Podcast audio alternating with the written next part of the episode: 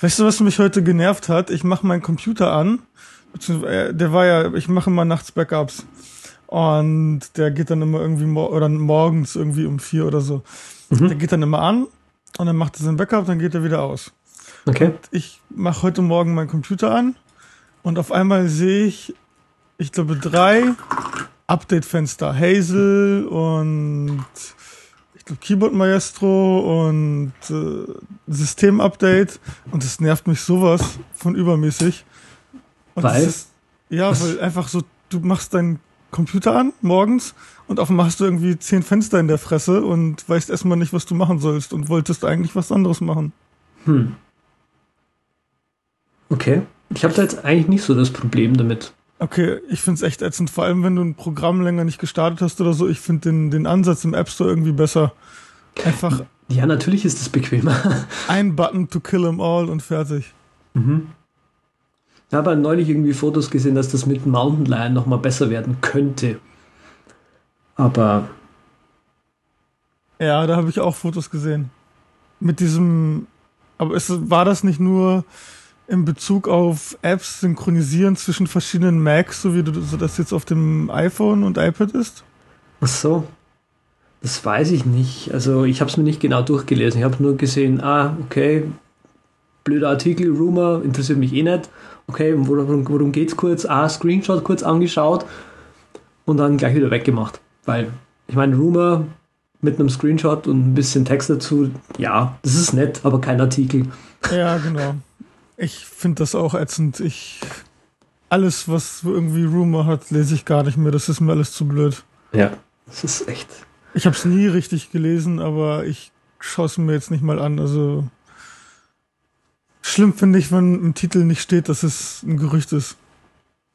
Dann bin ich doppelt genervt. Ja, weil du dann Zeit noch investiert hast, äh, diesen blöden Artikel zu lesen. Ne?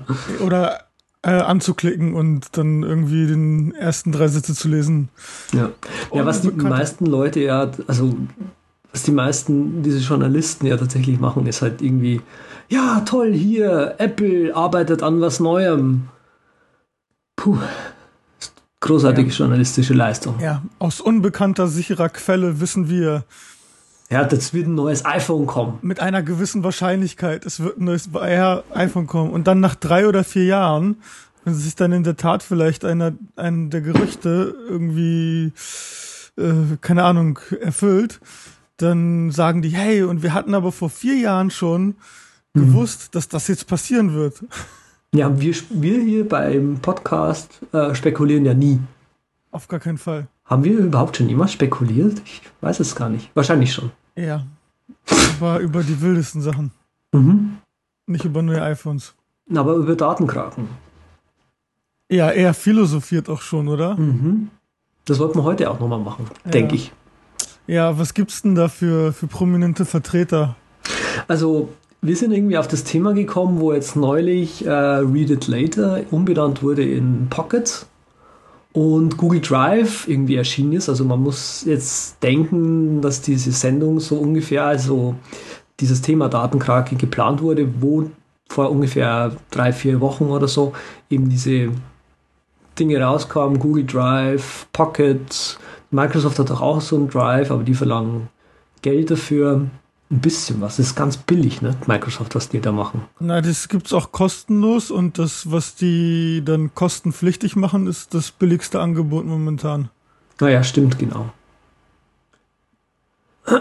Auf jeden Fall, Pocket. Ähm, was ist passiert? Pocket äh, hieß früher Read It Later, heißt jetzt nur noch Pocket und ist von äh, relativ günstigen iPhone-App bzw. iPad-App runtergegangen auf eine kostenlose App. Äh, und da muss man sich halt fragen, wo, wie will diese Firma Geld verdienen? Also wo kommt das Geld her? Wo fließt das Geld hin? Und ähm, wo gerade auch diese Themen so Data Mining und so weiter aktuell sind, muss man sich halt fragen, okay, ähm, wird da, werden da vielleicht meine Daten nicht für irgendwas äh, eingesetzt? Irgendwo sind das sicher irgendwelche Deals mit irgendwelchen Firmen, äh, die sich da eingekauft haben und dann halt sagen, ja, okay, wir unterstützen euch da finanziell, wir wollen aber eine Gegenleistung dafür. also bei Pocket zum Beispiel bekommt man halt dieses, oder bei, bei solchen Read, Read Later Anwendungen bekommt man halt dann, ähm, wie sage ich denn, haben halt die Firmen die, die, den Vorteil, dass sie von Menschen erstellte Archive bekommen von Dingen, die gut sind. Also irgendwie Artikel, Filme und so weiter. Ja. Genau.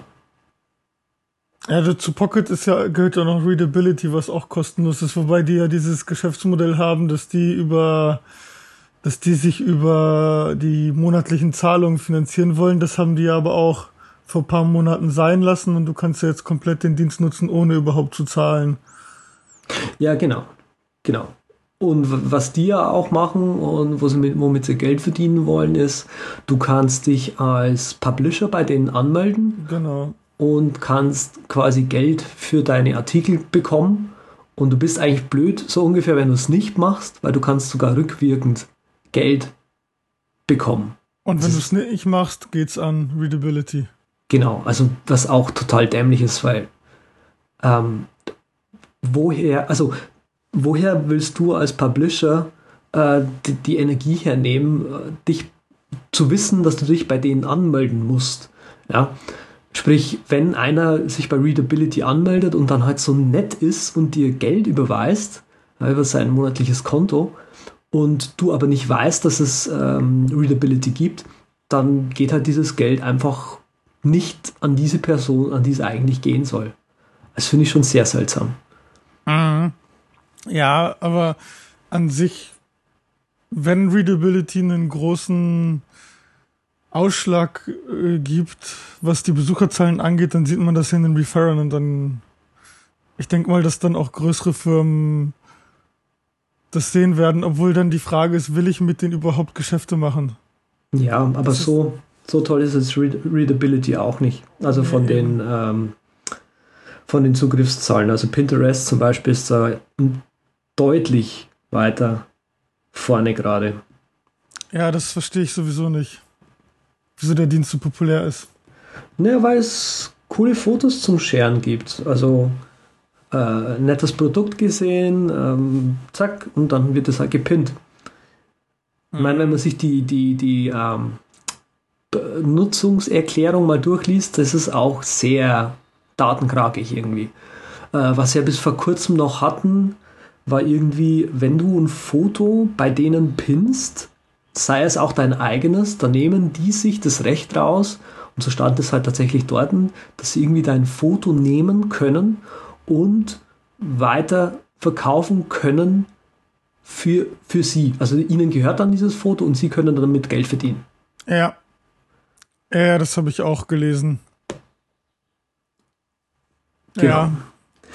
Ja, ich weiß nicht, was, also Flipboard ist auch so eine Firma, die es gibt, ähm, die auch ganz heftig sammeln und wo man auch nicht weiß, womit die Geld verdienen. Also wobei bei Flipboard ist es ja noch schlimmer, weil du ja im Prinzip einmal natürlich die App hast und ein Nutzungsprofil alleine über die, die eigentliche App und die Kanäle, die du zur Verfügung stehen, sind erstellen kannst.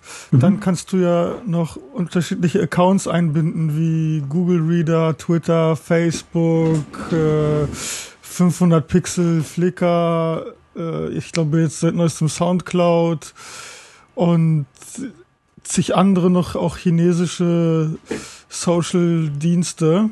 Mhm. Und dadurch greifen die natürlich auch noch mehr Daten ab, weil wenn du dich mit deinem Facebook-Account anmeldest, ja klar, dann wollen die deinen gesamten Stream erstmal analysieren. Ja, obwohl man jetzt bei Facebook, habe ich gesehen, ähm, oder ge gemacht, wenn irgendeine App den, den Zugriff will, kannst du inzwischen einstellen, also es fragt halt grundsätzlich mal deine, ähm, die, die, die Daten ab, die es haben möchte. Und dann kannst du aber in dem Dialog nochmal irgendwie sagen, nee, das hier will ich nicht, dass es macht und das hier will ich nicht, dass es macht und das hier will ich nicht, dass es macht. Ja, das habe ich gerade bei meinem, bei Skype hat jetzt irgendwie auch Facebook-Integration und ich habe mich eingeloggt und habe das gemacht und habe eins abgeklickt und habe dann gesagt, okay, allow some.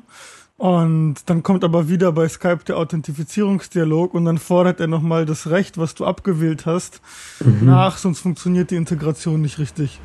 Okay. Klasse. Super.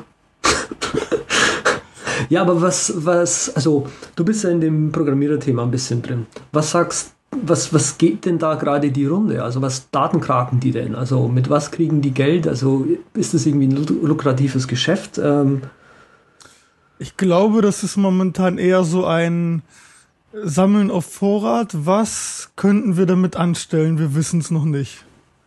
Und ah. was damit, also das Ding ist so, ich glaube, jede Firma würde sich absolut seinen Ruf kaputt machen, wenn sie irgendwas Blödes mit den Daten anstellen würde. Path. Google, Google, ja, Google, ja, Path geht ja noch, die haben halt das Adressbuch gesendet, aber die haben ja in diesem Sinne nichts Verkehrtes gemacht, nichts Unethisches, dass die die Daten weiterverkauft haben oder, oder anderen Blödsinn damit angestellt haben. Aber mhm. was, was, worum es einfach geht, ist, so eine Firma wie Google, die schon relativ groß und renommiert ist, die kann es sich nicht leisten, Blödsinn mit deinen Daten anzustellen.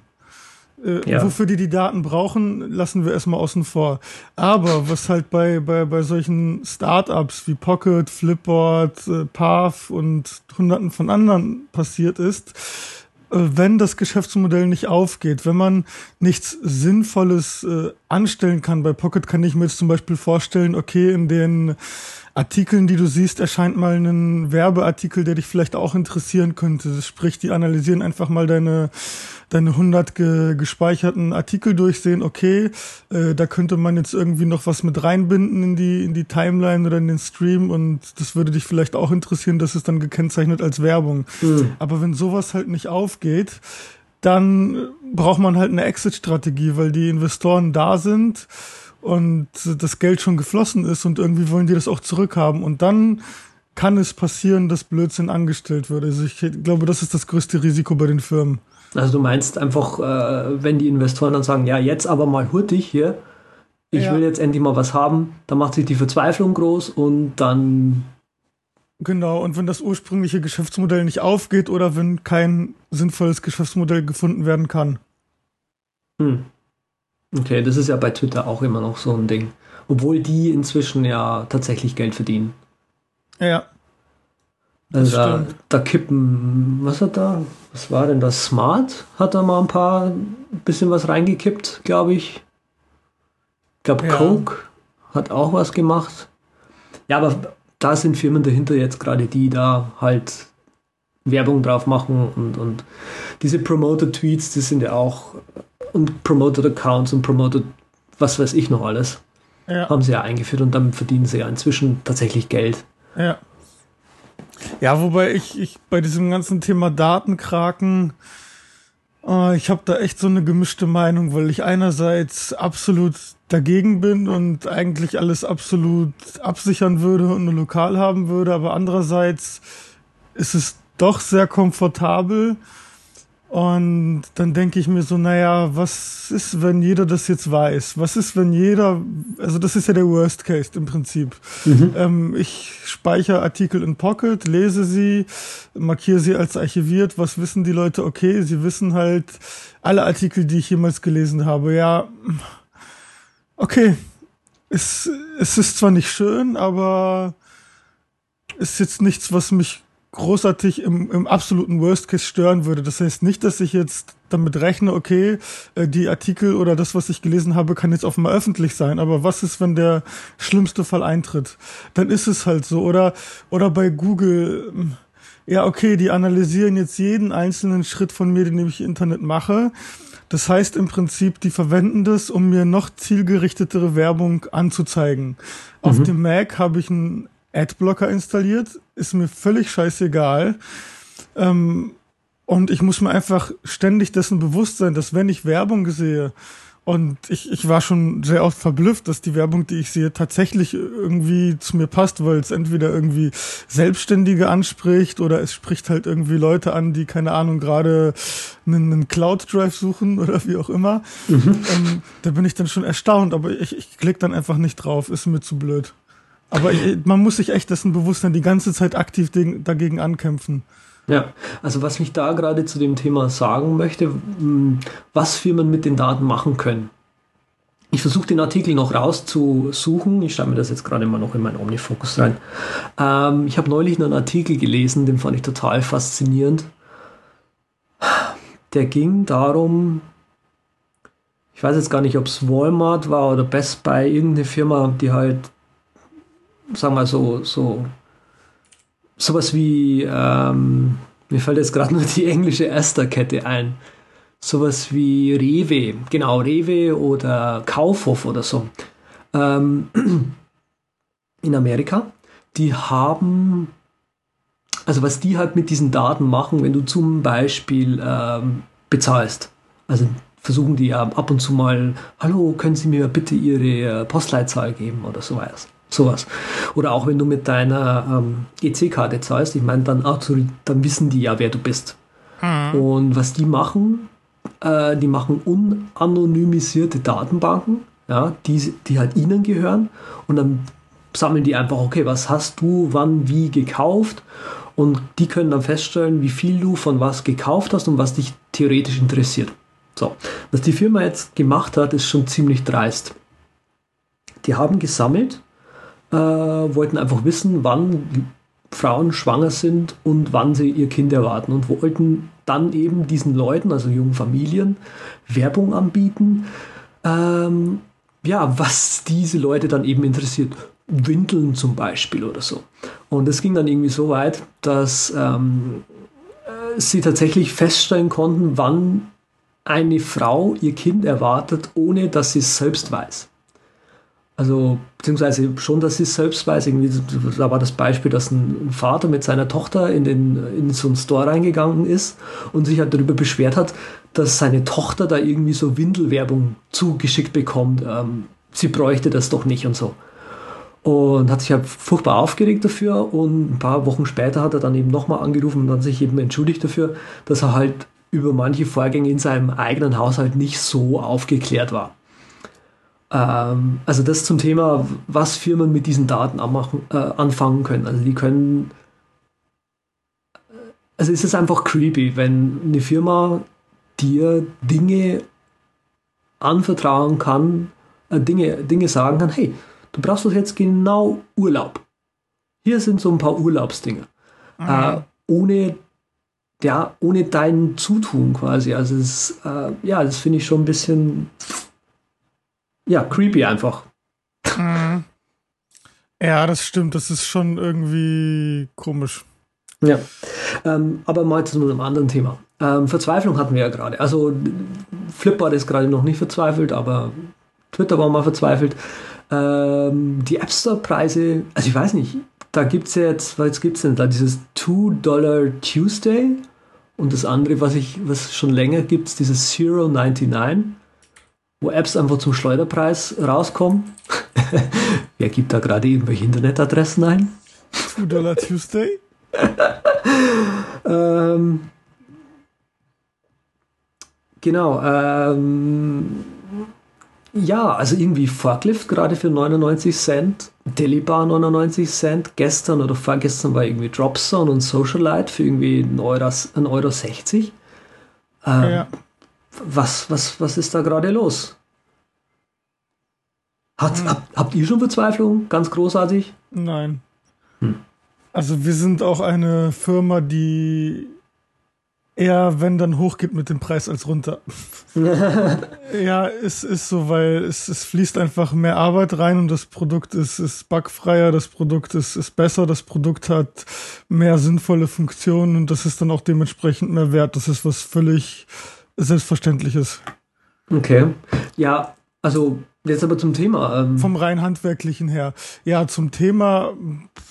Also das ist Job, Verzweiflung. Jobzone kenne ich jetzt nicht, Socialite Socialite hat eine ziemlich angeknackste Geschichte. Das ist irgendwie zweimal, dreimal verkauft worden. Einmal hat das ja irgendwer gemacht, den ich jetzt nicht kenne. Dann ist das an Real Mac Software gegangen. Die Ach haben so. das ja auch nur gekauft. Ja, das hieß früher anders. Das hieß irgendwas, glaube ich, mit E früher. Ah, stimmt, stimmt, ja. Mhm. Dann haben die dieses neue schöne Zitroneneiken gemacht, dann haben die damit auch nicht wirklich was anfangen können, haben es auch mehrmals runtergesetzt und dann haben die das ja an, an Apparent Software jetzt verkauft, an den, an den Jacob Gordon oder Gorban. Gorban. Kann das eher genau, das sind ja Brüder, glaube ich, oder? Aus Israel. Ich, Israel, auf jeden ich, Fall, genau. Ich, ich habe den schon lange nicht mehr gesehen, deswegen weiß ich es nicht mehr genau und jetzt versuchen die auch, glaube ich, das noch irgendwie zu verticken, ohne da großartig Features reinzubringen. Ich habe keine Ahnung. Also kann sein, dass die da super dran arbeiten und, und äh, machen, aber ich habe mir das mal angeguckt, es war halt nichts für mich und seitdem sehe ich das halt nur überall runtergesetzt und ich habe einfach das Gefühl, dass das so ein das ist so ein Twitter-Tool, nicht für jeden und es ist schwer zu vermarkten. Ja, also, also also gerade bei Socialites, bei den anderen Sachen weiß ich es halt nicht. Bei, bei Forklift jetzt gerade für 79 Cent anstatt für, für 25 Euro. Okay, äh, Coda ist jetzt rausgekommen, äh, Transmit ist ein großer Konkurrent. Ja, nee, also mir geht es ja nicht darum, dass jetzt irgendwelche Apps neu rauskommen oder so. Mir geht es ja nur darum, dass eben jetzt zum Beispiel Forklift, ja, 25 Euro oder Dollar normalerweise ja. und dann runtergesetzt auf 1 Euro. Das ist, glaube ich, eben Verzweiflung wegen der Konkurrenz. Ja, aber warum? Ich meine, Forklift ist doch ein gutes Tool. Das verkauft sich doch. Verkauft. Ja, anscheinend nicht, nicht genug. Ich meine, in Deutschland ist es jetzt in meist gekauft auf, auf dem ersten Platz und es ist in Umsatzstärksten auf dem dritten Platz. Ähm, es sind halt schon irgendwie paar, paar tausend Dollar pro Tag, was er da jetzt nochmal rauszieht. Und ich glaube, das ist dann einfach der Gedanke auch gewesen, okay, Coda erscheint jetzt, was auch einen vollständigen FTP-Client mit drin hat und noch andere Sachen, dann versuchen wir entweder auf der Schiene mitzuschwimmen oder ich versuche jetzt einfach noch das letzte rauszuquetschen aus dem Produkt. Achso, und dann einfach. es halt abstirbt, äh, ja. Ja, Ben, ja. Ja, das muss, muss nicht sein, aber also ich meine, wenn es sich jetzt gut verkauft und viel, viele Einnahmen erzielt, dann ist ja wieder die weitere Entwicklung gesichert. Hm. Ja. Also es, aber es muss halt eben nicht so sein. Es gibt aber auch Gegenbeispiele, irgendwie dieses Flux, was auch ein Editor ist, kostet halt auch 100 Euro und verkauft sich auch irgendwie und hat auch relativ gute Bewertungen. Also es, ist, es muss nicht so sein, dass man das günstiger macht. Ich glaube, es gibt einfach zwei Modelle und, und es gibt halt viele, die auf dieser Hauptsache günstig Schiene mitspielen und da gibt es sicherlich auch genug Leute, die das kaufen. Hm. Klar, sonst würden die das auch nicht so weit runtersetzen. Aber es gibt halt auch andere Entwickler, die einfach einen Preis setzen und das war's. Eventbox hieß früher. Eventbox, genau, mhm. so war ich mit dem mit E ganz, ganz richtig. Mhm. Das ist aber auch, um ein bisschen kleinen Bogen zu kriegen, hat das natürlich auch was damit zu tun, dass es eben diese kostenlosen Apps gibt und äh, ja, Instapaper hat Konkurrenz bekommen, aber die ganze Konkurrenz, die ist kostenlos. Ja, das ist ja auch ein großes Problem. Natürlich. Und ich meine, also ich, ich selber benutze Pocket jetzt anstatt Instapaper, weil mich einfach dieser Personenkult um, um Marco Arment ein bisschen genervt hat und weil er einfach dieses, hey, ich bin irgendwie Perfektionist, aber die App irgendwie an jeder Stelle irgendwelche kleinen Problemchen hat oder, oder so einfach Bugs im Detail, wo mich das einfach nervt, dieser Widerspruch. Klar, niemand ist perfekt, jeder macht Fehler, aber dann sich selber so als Perfektionist darzustellen, ist echt ein bisschen ätzend. Ich kenne ihn persönlich nicht, aber das, was er öffentlich so macht, das hat mich einfach. Ja. Und also was, was ich jetzt habe, das ist vielleicht mal, das geht ein bisschen Richtung Workflow. Was ich einfach mache ist, Hauptsache alles irgendwie archivieren, weil mir, also der Grundgedanke dabei so, ist, hm. wenn ich etwas in, in Pocket reinmache oder in Instapaper oder, oder irgendwo anders in, in, in, in Pinboard, dann muss das ja irgendeinen Effekt auf mein Leben haben, muss es ja irgendwo wichtig gewesen sein, zumindest für einen kurzen Moment so. Und wenn dann aber einer der Dienste kabum weg, Abandonware oder wie auch immer und meine Daten weg sind, ist das dann schon irgendwo ein bisschen ätzend. Und deswegen das, was ich versuche zu machen, die Dienste zu benutzen, weil sie gut und toll sind, aber dann trotzdem noch zusätzlich lokal zu archivieren. Ich mache das jetzt in Devonthink zum Beispiel, habe ich einen Skript, was einfach, äh, also ich, ich ist ein bisschen kompliziert, aber die Pocket-Sachen sende ich per E-Mail mit IFT und dann habe ich einen Apple-Script, was dann einfach die ganzen E-Mail-Einträge nimmt. Mit einem Shortcut und Keyboard Maestro werden die in Devonthink als Webarchiv importiert. Hm, okay. Womit ich dann auch nochmal gleich den Vorteil habe, okay, in fünf Jahren sind irgendwie sowieso 40 Prozent oder 30 Prozent der Seiten nicht mehr da und so Du kannst noch drauf zugreifen. Genau. Ja, ja. Und das gleiche gilt zum Beispiel für, für Pinboard, wo ich auch mittlerweile die Webarchive sogar importiere. Mhm. Da habe ich übrigens das Skript, was, was du auch mal kurz geändert hast, habe ich super erweitert. Ich weiß, dass ich jetzt total abschweife. Welches Skript meinst du? Was äh, Artikel von Pinboard in Devonthink importiert. Ah, okay. Mhm. Und zwar habe ich das äh, verändert. Ich habe es noch nicht online gestellt, weil ich gerade noch am Testen bin, aber es funktioniert seit paar Wochen schon wunderbar. Und zwar kannst du jetzt, äh, es gibt jetzt verschiedene Formen zu importieren. Du kannst jetzt einmal wie gewohnt nur die Links importieren. Und du kannst jetzt aber zusätzlich noch die Webarchive importieren. Und was ich noch geändert habe, ist, ähm, es gab äh, bei dem, bei dem Pinboard Importer Skript gab es halt dieses Ding, importiere Duplikate nicht. Der hat halt aber global auf die gesamte Datenbank gecheckt, äh, ob der Eintrag nicht mit der URL nicht schon vorhanden ist, was ich ein bisschen ätzend fand. Ich finde es halt nicht schlimm, wenn da irgendwelche Sachen doppelt drin sind und deswegen habe ich jetzt noch eine Funktion dazu geschrieben, dass er jetzt guckt, äh, okay, welcher ist der letzte Artikel, den ich importiert habe, beziehungsweise der letzte Link aus Pinboard und mhm. importiere mir dann alle Links ab diesem Datum. Sprich, du hast wirklich eine 1 zu 1 Kopie von deinem Pinboard-Account in einem Ordner. Okay. Und du kannst alles als User auswählen. Das heißt, du kannst nach der alten Methode arbeiten, du kannst aber auch die neue, viel bessere Methode benutzen. Mhm. Und ich mache jetzt auch nur noch Webarchive. Das muss ich irgendwann mal online stellen. Ja, und ich will wieder zurückkommen zum Thema. Super. Lass uns mal kurz noch ein bisschen bei, bei Apps bleiben. Wir haben hier jetzt noch drei Apps stehen. Äh, kennst du Clueful? Nein. Aber du kennst Bitdefender, oder? Ja.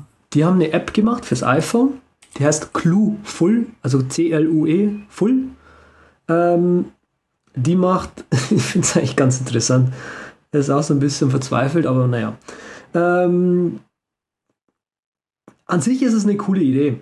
Ähm, du kannst nach Apps suchen, beziehungsweise deine Apps auf dem iPhone dir anzeigen lassen und Bitdefender also, oder Clueful versucht dir eben dann zu erzählen, welche Daten gekragt werden. Also ähm, versucht dir zu sagen, welche Analytics da im Hintergrund mitlaufen, ähm, welche Daten übermittelt werden können und so weiter und so fort. Kostenpunkt 2,99 Euro im App Store gibt es nur fürs iPhone gerade. Mhm. Kacke, oder? ja, ich weiß es jetzt auch nicht. Ist, ich finde die Idee an sich gut, aber auf der anderen Seite, ja, ist ganz nett. Ich meine, ey, was willst du mit den Informationen anfangen? Ja, äh, die Firmen tracken mich und ja, weiter benutze ich jetzt die ganzen Produkte nicht. Benutze ich jetzt kein eBay, kein Google, kein Instagram. Ja, natürlich. Also musst du ja alle sofort deinstallieren. Laut äh, Bitdefender, weil die sind alle böse. Ja. Ja, das ist der verkehrte Weg. Also der, der richtige Weg ist eben diese, diese Adressbuch-Pop-ups direkt im System von Apple eingebunden, wie sie jetzt schon in der, in der Developer-Preview sind. Das, was auch auf, sowohl auf dem Mac als auch auf dem iPhone kommt, äh, mit der Location ist ja schon ein, ein Warndialog, du kannst es ja immer an- und abschalten. Ja, das ist irgendwie, ich weiß es nicht. Mhm. Sinnlos. Tja. Also ich bin mir ja dessen bewusst, wir, dass mich die Firmen tracken. Wir widersprechen uns hier ja eh so ja. ein bisschen auch mit, aber, den, mit den Datenkraken ja, und so, also es ist ja okay. Aber es ist ja, also es ist ja sinnlos, dass ich weiß, dass mich die Firmen tracken, wenn ich das sowieso schon unterbewusst weiß und ich dann nur über den die App weiß, okay, da wird jetzt das und das und das eingebunden, aber ja, okay, schön. Mhm. Weiß ich ja. Das, dann lass uns gleich mal weiterkommen. ähm, kennst du äh, Proxmate? Das ist eine äh, Extension für Firefox und Chrome. Die macht eigentlich nichts anderes, als dass man, äh, als wenn du ich weiß es nicht, ob es für jedes YouTube-Video gleich wieder dann einen Proxy benutzt oder nur für die, die halt dann nicht in Deutschland verfügbar sind, aber genau das macht eben diese Extension. Also wenn du auf ein YouTube-Video gehst oder Hulu oder sonst irgendwas gehst, dann ähm, schaltet da einen Proxy vor und du kannst quasi das Video trotzdem noch anschauen und hast keine. Hm. Dieses Video ist in Deutschland nicht verfügbar. Ja, geh mal. Genau. OpenDNS funktioniert für solche Sachen auch ganz gut. Ah, echt? Wusste ja, ich gar nicht. Also ich ähm, lege da noch einen Link in die äh, na, Linkliste mit äh, rein. Ähm, du kannst tatsächlich, also man, das gehen nicht alle, also Hulu, glaube ich, kann man noch umgehen, aber jetzt Boxy oder wie die Firma heißt, die, das funktioniert nicht, das mit so umgehen über OpenDNS. Aber du kannst halt OpenDNS-Einträge anlegen und dann spielen auch die meisten YouTube-Videos. Mhm. Und für die, die dann halt immer noch nicht gehen, dann kannst du halt tatsächlich Proxmate dann benutzen oder Cloak. Ja. Ja, genau. Okay, also ich wusste gar nicht, dass das mit OpenDNS geht. Ja, habe ich auch nicht gewusst. Deswegen sage ich das hier im Podcast. Ja. Dass wir gerade bei Apps sind und du mich gerade so übermäßig gezwungen hast, mein Thema aufzuhören. dich nochmal fragen, was, was, benutzt du eigentlich für, für Datenkranken? Also benutzt du Pocket, Flipboard, Google Drive? Google Drive, ja, benutzt du klar. Nee, überhaupt nicht. Gar nicht. Ach so, du meinst äh, hier jetzt, um die Docs auszutauschen oder was? Ja, genau. Äh, ja, aber halt nur über den Browser. Also nicht diesen Client installiert haben. Okay. Und Flipboard? Ähm, Flipboard so einmal in der Woche oder so, vielleicht einmal im Monat, eigentlich eher eigentlich einmal im Monat, schaue ich mir so ein bisschen die, die Artikel durch, die dort drin sind. Ah, echt? Also ich benutze das mittlerweile als mein Haupt-RSS-Reader. Hm, okay. Ja, es hat ja Google Reader Input-Dings drin, ja. ne? Hm. Ja. Ähm, nee, also Instapaper, um Artikel zu lesen. Ähm, am liebsten würde ich Plex benutzen, um Videos anzuschauen. Ich schaue also relativ viele Videos. Man ja. kann sich über den PlexQ, ich weiß nicht, ob du das kennst. Ja, ich habe das benutzt ganz lange, aber diese kommen auch irgendwie nicht klar mit der iPhone-Version und ich habe das komplett aufgegeben, dieses Produkt. Ja, aber du kannst über die Webseite das, den Q auch anschauen. Und ich das habe ich die meiste Zeit gemacht. Ich weiß. Aber ist egal. Ähm, das Problem bei Plex ist irgendwie, ähm, du kannst dir Videos nur per E-Mail zuschicken und dieses Video per E-Mail zuschicken, das ist halt über irgendwie, äh, was weiß ich, äh, Twitter oder RSS einfach ein Riesendrama. Weil zum Beispiel Tweetbot legt ja immer die URL von der Source mit dazu. Das heißt, wenn du dir das per E-Mail zuschicken willst und äh, das haben die halt bei Plex noch nicht gemacht, dass einfach tatsächlich dann die YouTube-URL zum Beispiel genutzt wird und die dann eben als äh, in den Plex-Queue gepackt wird und nicht die Source-URL. Also sprich, sobald da irgendwie zwei URLs drin sind, kommt es durcheinander und weiß nicht mehr, was es dir in den Queue packen soll mhm. und packt ja halt dann die Webseite rein und mhm. ist halt dann madig. Ja, ja ähm, ja? Pocket ging echt super bei mir, der Wechsel, weil du da die Instapaper-Artikel importieren kannst. okay. Ich die Dinger exportiert, einfach die XML hochgeladen zack, war alles im alten Stand. Das einzig Nervige war, dass das Instapaper nur irgendwie die letzten x Artikel exportieren kann, aber das ging dann halt, also ich war da noch nicht an dem Limit. Hm. Also Pocket benutze ich lieber für Videos inzwischen. Genau, ja. Weil halt Read It Later ist halt fast überall eingebaut. Und überall, wo Read It Later eingebaut ist, kannst du einfach auf diesen blöden Button klicken und sofort hast du dann das Video. Ja. Irgendwie. Also Instapaper für Lesen, Pocket für Video ähm, also ich habe für Video eine Zwischenzeit lang mal Spool benutzt, habe da auch noch eine Queue, mm, aber mittlerweile ja. packe ich auch die ganzen Sachen in Pocket rein. Ja, Pocket kannst du ja auch sagen, dass du nur ja. Videos sehen willst und nur Artikel. Das was, ja. was ich noch habe, was ich eigentlich eher selten benutze, aber doch, äh, also es ist einfach ein festes Tool, ist äh, It für, wenn ich jetzt irgendwie Videos, äh, wenn ich jetzt äh, Quatsch Audio habe, mhm. aber nicht gleich einen Podcast äh, äh, abonnieren möchte oder wenn halt gar kein Podcast da ist, sondern nur irgendwie eine Audiodatei verlinkt wird, dann kannst du mit HuffDuffit das sozusagen zu deinem eigenen Podcast-Channel hinzufügen und das habe ich dann abonniert. Ach so, das. Das, das ist echt ziemlich cool, ja. Das ist okay. quasi deine eigene Audio-Queue dann. Okay. Ja. ja. ein Haufen von diesen Diensten, alle kostenlos, alle mit Facebook und Twitter verbunden. Hm, oh mein Gott, in 10, 20 Jahren geht die Welt unter. Ja. Irgendwann gibt es eine Explosion und dann. Und weißt du was? Diese ganzen Sachen kann man auf Stack Overflow ganz toll diskutieren. Ja. ja, nicht, nicht wirklich, oder? Also, ähm, ja, Stack Overflow super cool, aber das, was mich echt absolut nervt bei denen, ist, dass die 150 Seiten haben hm. und sogar zum Thema Programmierung drei oder vier verschiedene Seiten und dann weißt du gar nicht, auf welche Seite du gehen sollst und du schreibst dann irgendwas. Nee, das gehört jetzt aber auf Programming Stack Exchange. Nee, das gehört jetzt aber auf Algorithms Stack Exchange. Nee, das gehört jetzt aber auf äh, Computer Science Theory Stack Exchange. Okay, keine Ahnung. Okay, ich, also ähm, nee, ich benutze Stack Overflow super gerne und super oft, aber ähm, ja. Aber darum geht's doch jetzt auch gar nicht. Doch, es geht jetzt um Stack Overflow und Stack Trace. Genau, das meine ich doch. Hast du dir das runtergeladen, Stack Trace, diese iPad-App? Nee, die sah schick aus und so, aber ich bin nicht so, nee. Ist gut. Also, ähm, kann zurzeit zwar nur lesen. Ja. Aber das ist eigentlich schon mehr Stack Overflow, als ich brauche. Okay. Ich habe mit dem Entwickler auch gesprochen, weil ich bin, ich bin ja eigentlich kein Stack Overflow-Nutzer, aber bei, ähm, wie heißen die denn? Wie heißen die Firma, die hinter Stack Overflow ist? Stack Exchange. Stack Exchange, Dankeschön. Zu Stack Exchange, äh, die haben eine neue Seite, die ich jetzt ziemlich cool finde. Die heißt Audio Video Productions. Das ist avp.stackexchange.com ähm, wo so Audio-Video-Zeug diskutiert wird. Ja. Und da ja. habe ich halt den Entwickler angeschrieben, so sag mal, bau dir da Support auch ein für die anderen Stack Exchange-Seiten und er so, ja, ja, kommt demnächst in einem Update. Ja, cool. Also ich hoffe mal, das kommt dann auch bald. Ja, ja sehe ich gerade. Die AVP-Seite, ja. Ja, die mhm. haben eben alles Mögliche und äh, also gerade in der Informatik ist das halt so blöd, dass die dann zehn verschiedene Seiten haben. Und mich das irritiert. Ich meine, ich weiß, okay, theoretische Fragen gehören eher da rein.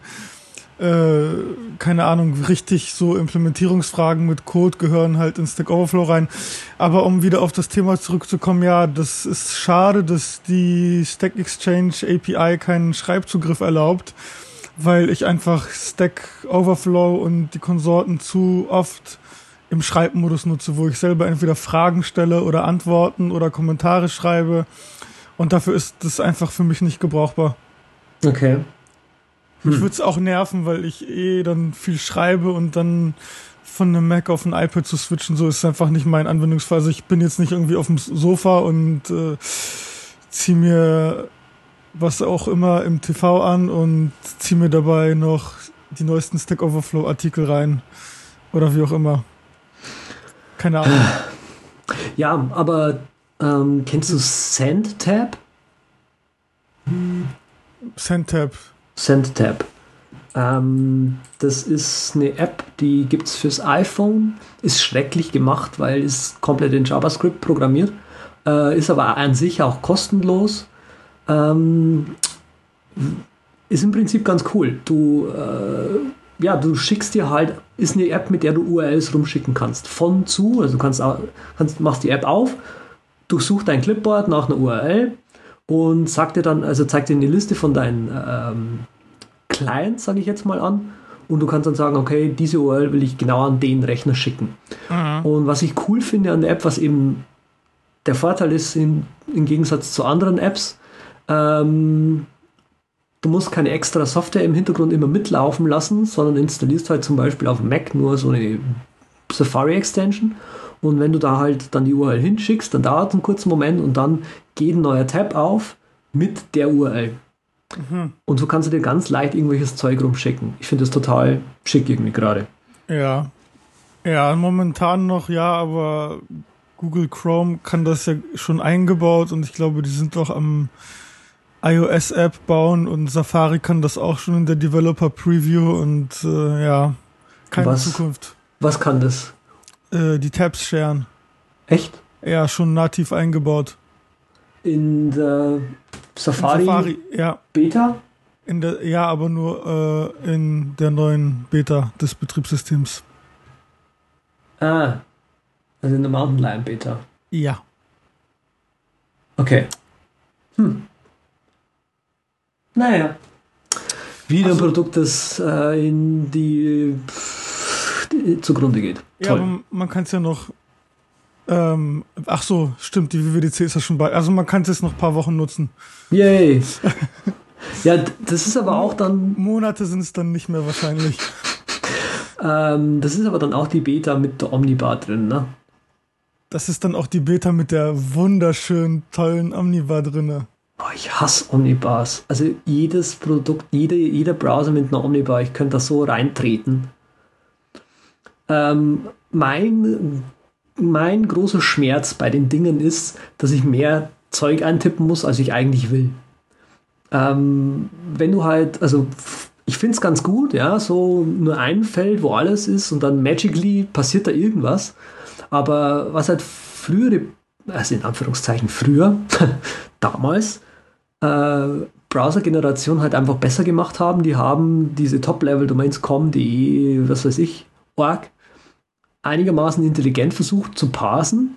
Und wenn du halt eingegeben hast, was, ich, was weiß ich, ähm, Sosumi Show oder so, dann hat er versucht, die meistgenutztesten Top-Level-Domains hinten irgendwie ranzupacken, also .com, .net, .org, was weiß ich, und du bist dann trotzdem zu dieser Domain gekommen. Und mit einer Omnibar kannst du halt Sosumi Show eingeben und du führst halt eine Suche aus. Ah, sehe ich gerade, ja. Ja, wobei ich schon auf der Sosumi Show war, also, ja, okay, das gilt nur für Seiten, die du noch nicht besucht hast.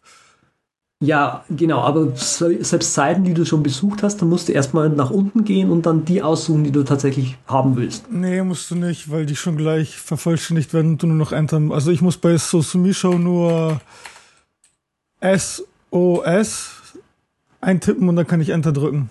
Womit wir wieder beim Verzweiflungsthema wären. Ja, aber also die Sache ist klar, es gibt einige Kleinigkeiten, die jetzt irgendwie nicht so toll sind an den Omnibars, aber was ich einfach ganz oft sehe, ist bei normalen Menschen, also ich spreche jetzt nicht von Menschen, die wir kennen und die unsere Zuhörer kennen, sondern wirklich normale Menschen. Es ist halt so, die sind völlig irritiert und wissen nicht, wo sie was eingeben sollen. Gerade auf, unter iOS ist das ein großes Problem, weil Leute einfach absolut keine Ahnung haben. Die haben einfach kein, kein Konzept von, das ist eine URL, das ist aber eine Google-Suche. Was meinst du, wie oft Menschen bei Google eine Domain eingeben. Zum Beispiel ja, ja, das ist ein susumishow.net bei Google im Suchfeld, weil einfach dieses Konzept von was ist jetzt eine Adresse, was ist eine Suche nicht vorhanden ist. Ich will jetzt halt irgendwie Susumi Show und, und ich, ich bin eigentlich der Überzeugung, dass irgendwann diese ganze Domain-Geschichte und sowas immer unwichtiger wird, weil einfach mittlerweile auch zu viele Domains sind. Also in Asien ist ja der Trend schon seit längerem so, dass zum Beispiel in der Werbung nicht mehr die Domain gezeigt wird, sondern irgendwie ein Suchfeld, wo dann drin steht, du sollst halt jetzt irgendwie Susumi Show suchen. Okay. Ja, und ich glaube, das, das wird in Europa irgendwann und in Amerika auch irgendwann kommen. Das, da ist dann wieder natürlich das andere Problem. Wie macht man das, dass man dann irgendwie auf, äh, auf den Suchseiten auf dem ersten Platz erscheint? Aber ähm, das wollte ich gerade sagen. Die Leute, äh, die Leute verstehen das Konzept nicht und ich glaube, das ist gut, weil es ist schon oft zum Beispiel so gewesen, dass ich Leute gesehen habe, die dann in die Adressbar in Safari auf dem iPad eine Suche eingegeben haben. Wenn sie in dem Suchfeld ein Domain eingeben, ist es nicht schlimm, dann kommen sie halt auf Google und tappen dann weiter. Aber andersrum ist es halt ein, ein, fataler Fehler, wo der User irritiert wird, weil er dann sieht, äh, ja, aber Susumi Show gibt's gar nicht. Wie, die Susumi Show gibt's nicht? Ja, sicher gibt's die doch. Aber die haben halt nicht susumishow.net eingegeben. Hm. Hm. Es ist, ja, okay. ey, also, also, es ist für normale Anwender gut. Ja, ja, Nerds genau. Gibt's immer was zu meckern. Ja. Also ich finde es halt nicht so gut. Ja. Weil ich habe mehr tippen muss. Naja. Ähm, aber da wären wir ja wieder beim Thema, oder? Welches Thema meinst du? Adobe Creative Cloud. Äh, genau, das wäre mir jetzt als nächstes eingefallen. Jetzt, wo du sagst. bei, da wir gerade bei Tippen sind. Äh, ja. Okay, also was hat das jetzt zu tun mit Tippen? Äh, ich weiß es nicht. Du hast es jetzt gerade aufgebracht. ist, ist das gut? Ähm, jein, an sich finde ich die Idee gut. Äh, so wie ich das gelesen habe, man spart sich ja tatsächlich Geld. Zumindest wenn man schon mal so ein CS-Produkt hatte, spart man sich deutlich Geld. Ähm, für mich ist es so dieser, weißt das ist für mich, also Creative Cloud ist für mich wie, äh, irgend so ein Vergewaltiger, Kinderficker, der gerade mit einem Bonbon ankommt, hier hast du einen Bonbon und dann kriegst du mehr. Verstehst Ähm, du, was ich meine? Das ist einfach ein Anreiz. ich habe jetzt den Bogen nicht bekommen. Warte, Das Vergewaltiger, was? Anreiz, Anreiz, oh, ähm, wenn du irgendwie in die Creative Cloud reingehst, dann kriegst du nicht nur nicht nur irgendwie die ganzen Creative Apps für so und so viel Euro im Monat, sondern wir bieten dir auch irgendwie noch so ein Cloud-Laufwerk an mit Synchronisation und du kriegst sogar, wenn du die iOS-Apps kaufst, kriegst du sogar noch einen Gutschein mit drauf, dass du die Creative, dass du quasi diese iOS-Apps äh, kostenlos dazu bekommst. Ja, und das ist für mich einfach so dieses, wir tun jetzt einfach alles, Okay. dir einfach, um dich einfach da einzuschließen in unser System, weil für uns das einfach viel, viel profitabler ist, als wenn du dir jetzt irgendwie CS6 kaufst, CS7 dann nicht mehr kaufst, weil es nicht mehr so toll ist und dann wieder CS8 kaufst. Und so bist du einfach bei uns mit drinne und zahlst uns Monat für Monat, Monat für Monat. Ja. Ja, es ist einfach so ein bisschen Verarschung. Ja, total. Aber auf der anderen Seite jetzt zum Beispiel, du kannst ja auch monatlich zahlen und dann monatlich aussteigen. Also ich zum Beispiel habe kein Photoshop.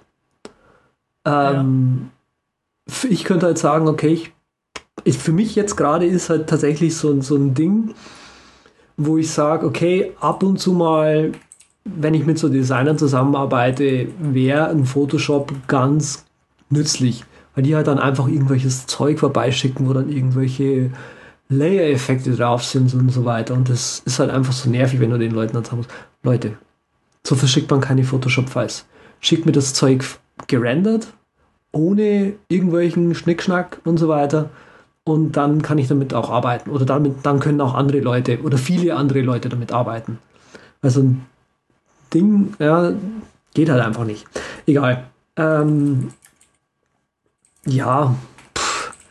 Ich, ich finde es an sich ganz attraktiv.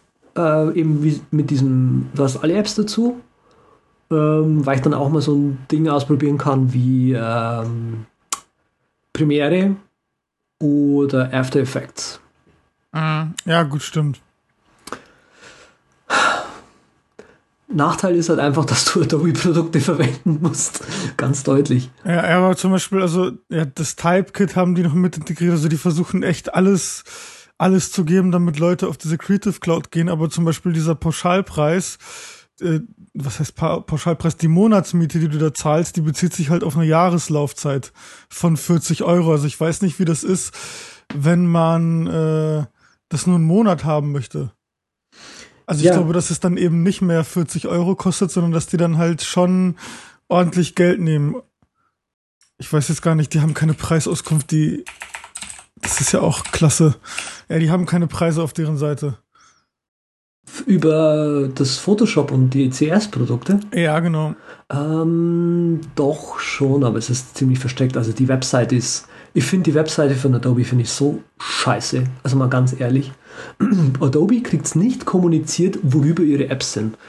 Ich habe, was war denn das? Ich glaube, ich wollte. Doch, doch, doch, doch. Guck mal, Creative Cloud ist über Kreativität Reloaded. Ja, super. Uhu. Ja. Was, was heißt das jetzt? Ich habe, ich hab, wollte, genau, ich habe mir heute neulich, wie gesagt, die Creative Cloud angeschaut und dann wollte ich, war ich mir nicht sicher. Warte mal, war jetzt der Illustrator das oder das InDesign das Programm, was man benutzt, um Vektorgrafiken zu malen?